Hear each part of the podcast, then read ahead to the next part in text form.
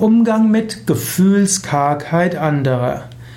Manche Menschen haben intensivere Gefühle, manche haben größere Gefühlskargheit.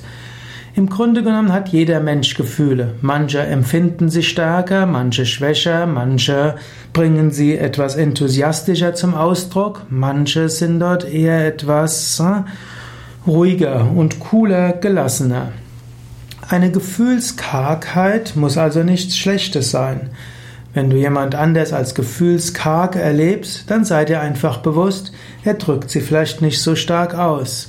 Lerne es, mit ihm umzugehen. Manchmal wird den introvertierten Menschen Gefühlskargheit vorgeworfen, denn mit Menschen, die sie nicht so gut kennen, sind sie eher abwartend.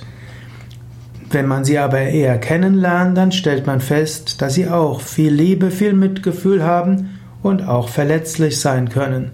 Daher, wenn du jemanden siehst, dem du Gefühlskargheit attestieren wolltest, überprüfe mal die Hypothese, ist er vielleicht einfach nur introvertiert und du solltest ihn etwas mit mehr Geduld behandeln und etwas mehr Einfühlungsvermögen haben und dann wirst du die tiefen Gefühle des anderen kennenlernen. Und ansonsten wertschätze doch die Ruhe und die Gelassenheit des anderen.